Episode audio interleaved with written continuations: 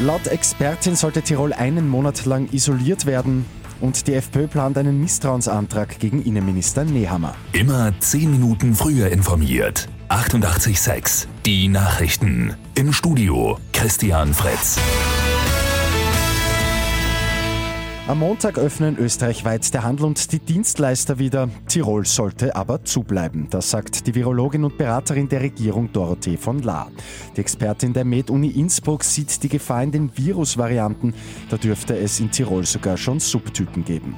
Nicht nur die Geschäfte sollten geschlossen bleiben, Tirol sollte für einen Monat isoliert werden. Mit Ein- und Ausreisebeschränkungen auch an den Auslandsgrenzen. Tirols Landeshauptmann Günter Platter sieht das alles nicht so tragisch.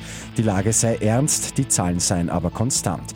Von einer Schließung will Tirol nichts wissen, stattdessen mehr testen und auf die Kontaktverfolgung setzen. Der Nationalrat kommt heute zu einer Sondersitzung auf Antrag der FPÖ zusammen. Es geht um die untersagten Corona-Demonstrationen vom letzten Wochenende. Die Freiheitlichen werden eine dringliche Anfrage an Innenminister Karl Nehammer einbringen. Und ungeachtet der Antworten plant die FPÖ auch einen Misstrauensantrag gegen den Innenminister. Der Sechsfach-Jackpot bei Lotto 6 aus 45 ist geknackt. Zwei Spielteilnehmer gewinnen je mehr als 5 Millionen Euro.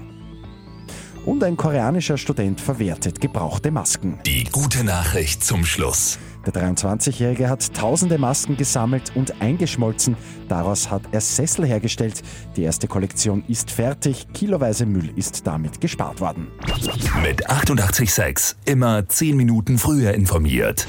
Weitere Infos jetzt auf Radio 886 AT.